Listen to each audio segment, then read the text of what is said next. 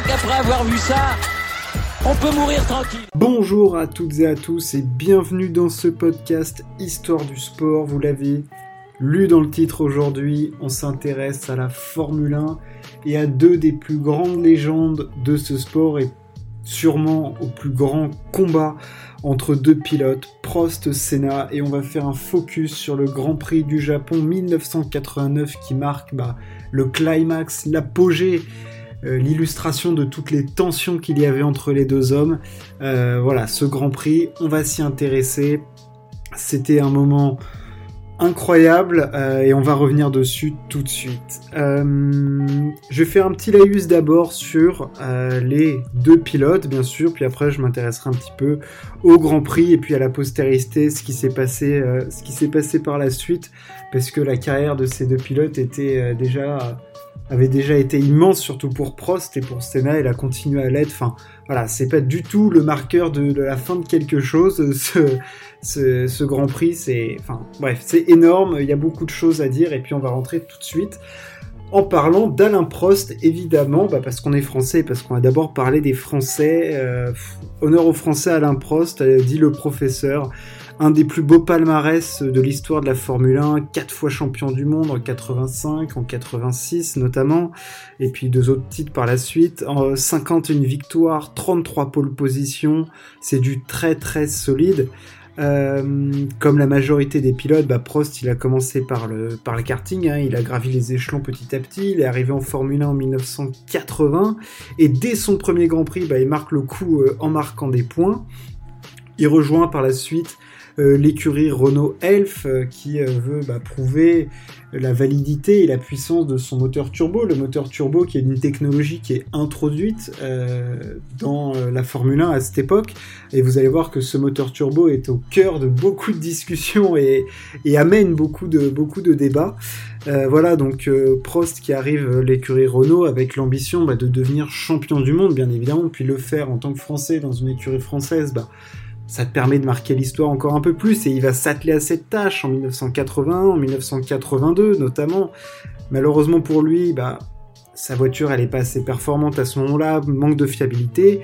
En 83, la monoplace elle est toujours propulsée par le V6 turbo, elle lui permet de jouer des victoires. Il se retrouve en tête à l'aube de la dernière course, malheureusement il est lâché par sa voiture et c'est Nelson Piquet, Nelson Piquet pardon, euh, qui s'en va conquérir un nouveau titre de champion du monde. La déception est immense, mais c'est que partie remise parce que parce que Prost est un immense champion et qu'il ne s'avoue jamais vaincu.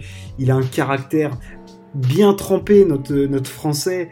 Euh, voilà, il, s'affirme et puis il, se laissera jamais faire euh, Alain Prost. Donc voilà, il, va, il va revenir et il reviendra encore plus fort en 1984. Euh, il rejoint ainsi l'écurie McLaren, il quitte Renault sans titre. C'est évidemment un petit peu un crève-cœur, mais voilà, il rejoint McLaren, euh, dirigé de main de maître par, par Ron Dennis. Prost y retrouve Niki Loda, déjà champion du monde, qui revient notamment après son terrible accident, euh, où il a bah, clairement c'est devenu une torche humaine. Euh, enfin voilà, mes monstres de courage, d'abnégation, enfin tout ce qu'on veut, Niki Loda pour revenir, c'est absolument hallucinant. Prost se retrouve dans la même équipe que Niki Loda en 1984. Euh, et McLaren se dote d'une technologie très moderne, des freins en carbone, le moteur Porsche, une voiture assez légère, enfin bref, beaucoup de technologie sur, euh, sur la McLaren. Et cette voiture leur permet de, bah, de jouer les victoires et Prost est absolument magnifique, mais il finit deuxième, bien que dominateur pendant toute cette saison en signant 7 victoires et 3 pole positions. La consécration pour Alain Prost n'arrive qu'en 1985. Euh, saison qu'il domine, mais qui vaut aussi l'émergence du jeune prodige Ayrton Senna au volant de sa Lotus. Mais voilà, Prost a atteint son Graal, il est champion du monde avec McLaren pour la première fois de sa carrière. Euh, il devient double champion du monde en 1986, cette fois-ci dans une saison où il n'a jamais été vraiment dominant, il a su tirer son épingle du jeu, et c'est là qu'entre toute la maîtrise et toute la science d'Alain Prost, euh, qui était peut-être pas sur un tour le plus rapide, mais par contre en termes de gestion de course, d'intelligence, de, de mise au point d'une monoplace, mais c'est absolument magnifique ce qu'est capable de réaliser Alain Prost. Euh, c'est un, un prodige, c'est un génie de la mise au point de la monoplace. clairement. Malheureusement pour lui, en 1987, McLaren perd son ingénieur John Bernard et ils développent pas assez leur monoplace pour contrer Lotus et Williams qui sont propulsés par le moteur Honda, moteur dont on va reparler, euh, qui est alors le meilleur moteur du circuit. C'est une saison ratée. Et rendez-vous en 1988, du coup, où il retrouve à ses côtés Ayrton Senna. Euh, voilà, l'association entre les deux pilotes a lieu à partir de 1988 chez McLaren. Association explosive, mais qui se veut aussi association des deux meilleurs pilotes euh, du plateau, donc un truc un peu, un peu fou. Hein. C'est comme si on a vu du Lewis Hamilton, Sébastien Vettel à certains moments. Euh, enfin bref, voilà, c'est du, c'est du très très très solide, avec deux caractères bien bien trempés. Hein. C'est, euh, deux forts caractères, deux immenses champions qui veulent gagner à tout prix, surtout Ayrton Senna. voilà, donc ça, s'annonce absolument magnifique. Ils ont la meilleure monoplace du circuit. Et Prost est très à l'aise. En vitesse pure, le français est moins rapide qu'Ayrton Senna, qui est absolument un dieu, au-delà d'être un dieu du volant, qui est un dieu du, tour chronométré. Enfin, je veux dire, c'est, c'est, le meilleur pilote sur un tour de tous les temps. Euh, clairement, pas de discussion avec Lewis Hamilton ou quoi. Non, non, c'est Ayrton Senna, point barre. Euh, les relations entre les deux sont un petit peu ternies au fur et à mesure de, la saison. Il y a des manœuvres un petit peu chaudes, euh, sachant qu'en plus c'est une saison où Alain Prost n'est pas champion du monde, c'est Ayrton Senna qui l'est, euh, bien que Prost marque plus de points qu'Ayrton Senna sur cette saison. Euh, voilà, ce qui est quand même un marqueur un petit peu curieux. Voilà, on ne retenait pas toutes les courses. Et c'est Ayrton Senna qui finit par être sacré.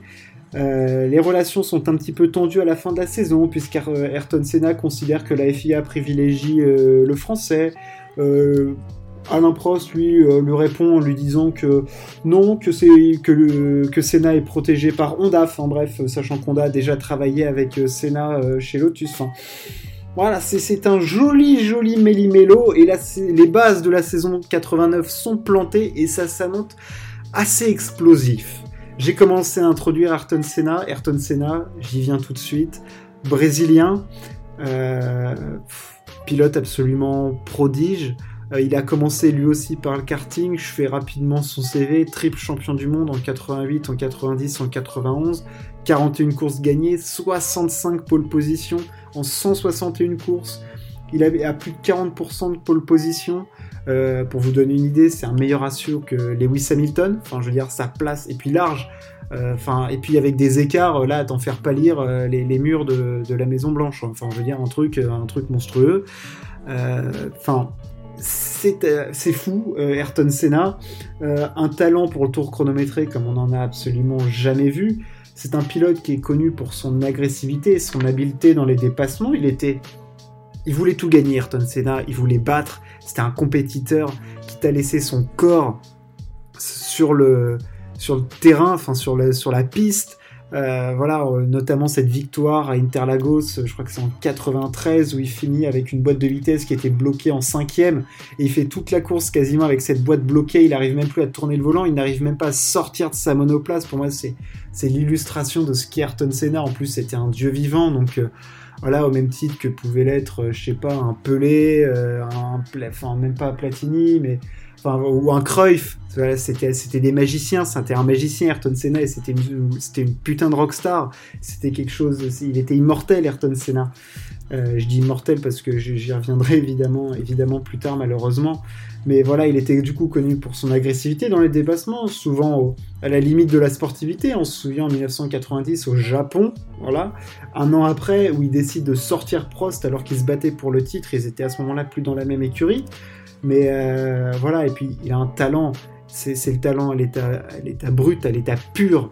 Euh, Ayrton Senna, c'est un diamant, c'est un diamant poli, c'est absolument énorme. Sous la pluie, c'est peut-être le meilleur pilote de tous les temps. On se souvient en 1984 où il décroche son premier podium alors qu'il est dans une véritable charrette chez Tolman. Euh, il, fait, des performances dingues, il décroche même des pôles positions. Enfin, voilà, pendant trois saisons, il fait ses armes chez Tolman puis chez Lotus, où il travaille déjà un petit peu avec le moteur euh, Honda chez Lotus.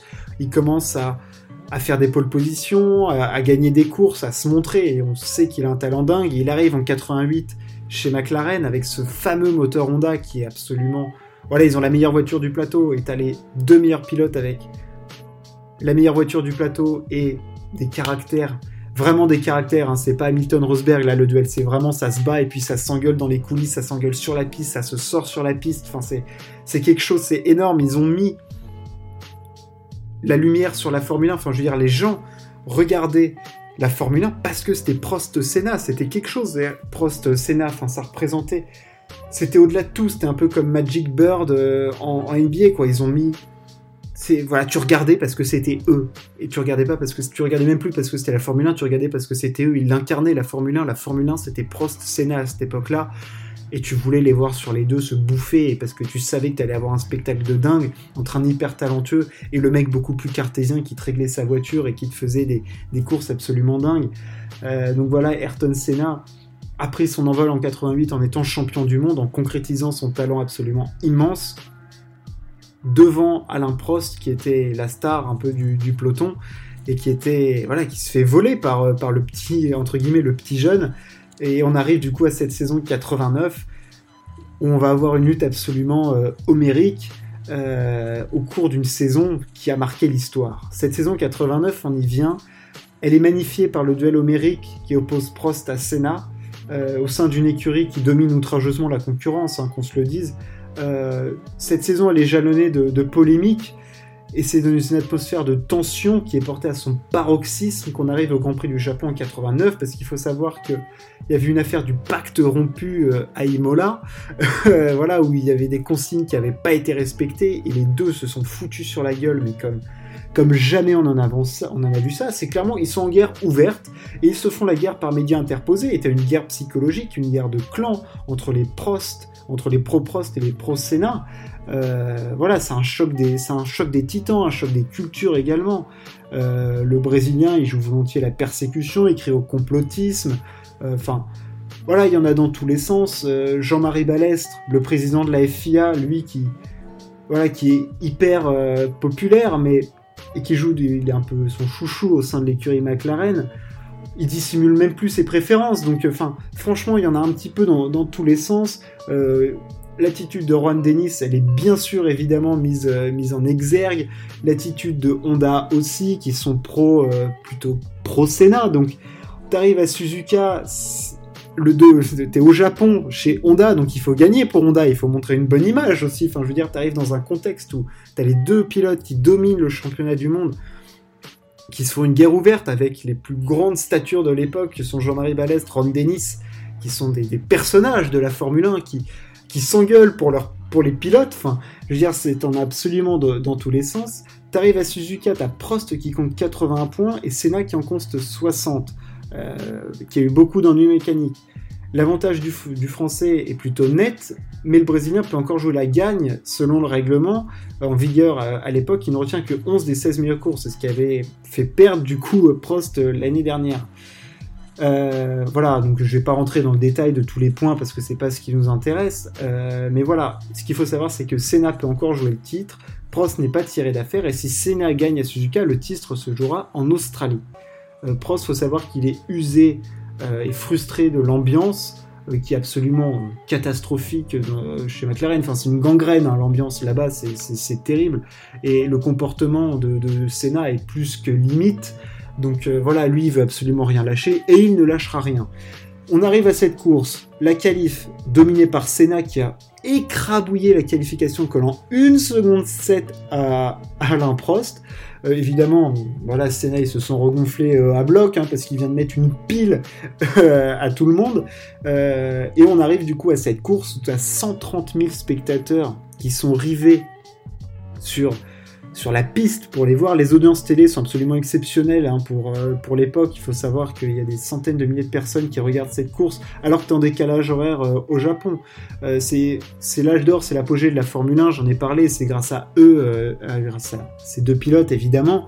Prost prend un meilleur envol que Senna et imprime le rythme que lui sait mettre en course puisque comme toujours il règle sa voiture pour la course plus que pour la, plus que pour la qualif et il prend de l'avance. Euh, il y a le premier, il prend 5 secondes d'avance à peu près. Au 22e tour, pneu neuf de Prost, euh, qui fait un, plutôt un bon arrêt en comparaison euh, à Ayrton Senna.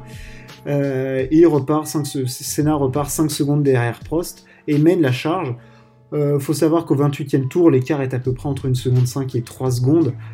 Chacun accélère plus ou moins, mais ça se répond, ça se répond du tac au tac très très fort. De toute façon, la lutte est à son paroxysme. Il faut savoir que là, le peloton, tu t'en soucies même pas, hein, tu t'en fous, là, tu, veux juste voir Prost, Senna. Prost, lui, a réglé sa, voiture en ayant moins d'appui, en privilégiant la, vitesse et vers le 40e tour à peu près, hein, l'usure des pneus commence à se faire sentir et Magic est quasiment, Magic c'est Senna est quasiment dans la boîte de vitesse du professeur, donc ce sont leurs dessus noms. Euh, les deux hommes se faufilent parmi les retardataires et conduisent à la limite. Hein, euh, le record du tour est battu tout le temps et là la tension est à son comble, ça monte. On est au 47e tour. Senna, il a bien analysé qu'il aurait du mal à dépasser Prost et il n'y a qu'une occasion, c'est à la chicane du casino à la sortie du 130R. Alors le 130R, c'est un virage mythique de la Formule 1 qui est aujourd'hui euh, passé euh, à fond euh, grâce aux, technologies et aux appuis aérodynamiques de, fou furieux, mais évidemment à l'époque il le passait beaucoup moins, vite qu'aujourd'hui. Mais voilà, on sait que c'est à la chicane du casino que tout peut se passer. Les deux McLaren sont proches, mais pas suffisamment pour tenter une attaque. Pourtant, le Brésilien, bah, qui est chaud, qui a le son chaud, clairement, qui va tout tenter, tente un freinage. Il jette sa McLaren sur la ligne droite et dans un freinage ultra tardif, sa voiture mord clairement sur la bande extérieure de la piste. Et Prost tourne comme si de rien n'était. Et là, c'est l'accrochage. Il s'accroche. Les deux McLaren, les roues enchevêtrés, sont arrêtés. Ils s'arrêtent piteusement. C'est-à-dire que tu les vois freiner. Enfin, je veux dire, c'est c'est limite risible pour deux pilotes de ce talent-là, mais ils voulaient tellement rien lâcher, ne rien céder à l'autre, parce que jamais tu lâches quand t'as le caractère de ces champions, et quand il s'est passé ce qui s'est passé avec les antécédents qu'ils avaient entre l'année dernière et tout ce qui s'est passé cette année, entre ce qui s'est passé à Imola, les insultes par médias interposés, tu, tu lâches pas. Il y a le titre qui est en jeu, jamais tu lâches. Et il s'accroche, il s'arrête, Prost cale, il sort de sa voiture, il se dit que c'est fini. Senna, lui, il lance un regard, il a envie de, envie, je pense qu'à ce moment-là, s'il peut le tuer, il le tue. Euh, il, dit pas son dernier mot et il, fait des grands grands gestes et il demande au commissaire de bouger sa voiture, de le pousser. Le moteur repart, Senna il zigzague dans l'échappatoire, il reprend la piste, il rentre au stand pour changer son aileron qui avait été pété. Il faut savoir que Prost, du coup, lui, là, il est sorti de sa voiture, hein, il a arrêté. Euh, il se lance dans une remontada, euh, Senna. Et là, on se dit que c'est tout fini. Enfin, je veux dire, Senna, il pourra, il pourra, voilà, ils font sur euh, Nanini et il le passe, il remporte la course. Mais sitôt que le drapeau à damier est brandi, il est disqualifié, ce qui est logique. C'est le début d'un feuilleton qui va animer toute l'intersaison, parce que du coup, il est disqualifié et c'est Prost qui est champion du monde. Alain Prost est champion du monde en battant Ayrton Senna euh, à l'issue d'une saison qui est peut-être la plus grande saison de l'histoire de la F1 parce que le duel est immense et il y a cet épilogue. Euh, cette saison se finit donc, enfin, se finit pas parce qu'il y aura un dernier Grand Prix en Australie euh, qui sera remporté par. Euh, enfin, oui, donc qui sera remporté oui, par, par Thierry Boutsen. le Grand Prix du coup de Suzuka est, remporté par Alessandro Nannini suite au déclassement de Senna, mais ça y est, Prost est champion du monde. Enfin, Ayrton Senna, c'est cuit, c'est fini malgré la saison de Ayrton Senna qui est absolument magnifique, où il fait un nombre de pole position euh, absolument euh, remarquable, euh, peut-être inégalé, inégalable, il perd ce championnat et c'est Prost qui est sacré. Prost quittera McLaren pour rejoindre Ferrari en 1990. Senna évidemment crée l'injustice comme à Monaco en 84, il accuse Prost de l'avoir délibérément sorti de la piste, le français dit que lui, bah oui, lui c'est normal, euh, en disant que l'attaque de Senna c'était n'importe quoi et que de toute façon, il fallait bien qu'il tourne à un moment donné.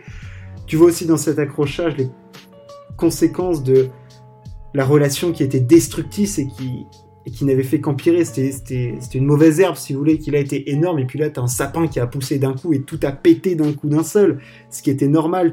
Ça pouvait que se finir comme ça, mais c'est tellement mythique de voir l'image de ces deux McLaren arrêtés parce qu'elles se sont touchées entre ces deux pilotes qui se regardent. Prost qui sort de sa voiture, Senna qui repart, mais l'image, est folle, l'image est dingo, c'est surréaliste ce qui se passe à ce moment-là, alors que c'est un titre de champion du monde qui joue.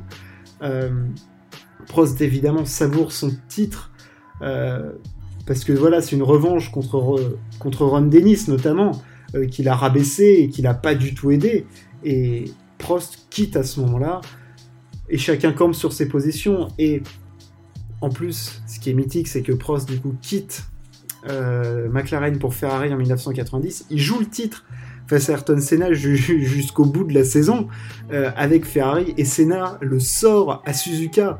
On peut dire que c'est clairement volontairement euh, et Senna s'en va conquérir le titre en 1990 ainsi qu'en 1991. Ça c'est pour la postérité, mais enfin je veux dire ce qui est mythique, c'est que en 1989 le titre se joue sur l'une des images les plus mythiques de voir les deux McLaren MP euh, de Prost et Senna à l'arrêt à la chicane du casino de Suzuka, de se dire qu'un an après c'est re le même truc, on a l'impression que c'est un scénario, c'est Hitchcockien, enfin je veux dire même dans les plus grands livres de science-fiction, tout ça, ça n'aurait pas été écrit un tel scénario.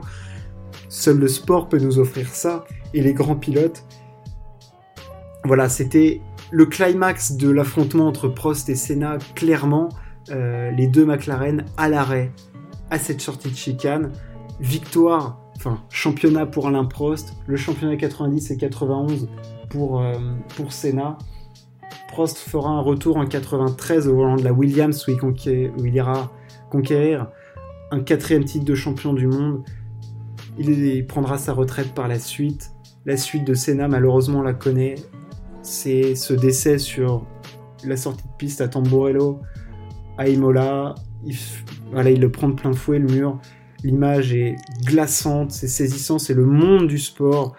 C'est le Brésil qui est touché, c'est la Formule 1 qui perd son chouchou, qui perd peut-être le plus grand pilote de tous les temps. Euh, voilà, l'image, elle est affreuse. Il y a tout un mythe autour de ce week-end, puisqu'évidemment, il y avait un Ratzenberger qui était décédé un jour avant. Euh, il y a toute cette histoire autour de la colonne de direction, je ne vais pas rentrer dedans, c'est pas le sujet ici, mais évidemment qu'il faut mentionner le décès d'Ayrton Senna sur, euh, sur la piste d'Imola. Malheureusement, c'est d'une tristesse infinie, ça se finit comme ça, le génie meurt sur la piste. Prost, lui, s'en va, on le voit maintenant dans les écuries, euh, Renault, tout ça. Ils ont des palmarès de dingue, ils nous ont offert les plus grands combats de l'histoire de la Formule 1 sans doute, et ce climax était là, il fallait en parler, j'en ai parlé, ça m'a fait très très plaisir de revenir sur l'âge d'or de la Formule 1, porté par un Français et un Brésilien, c'était absolument mythique. Ce podcast est fini, j'espère que ça vous a plu, n'hésitez pas à partager, à vous abonner, on se retrouve très très vite, ciao, à plus.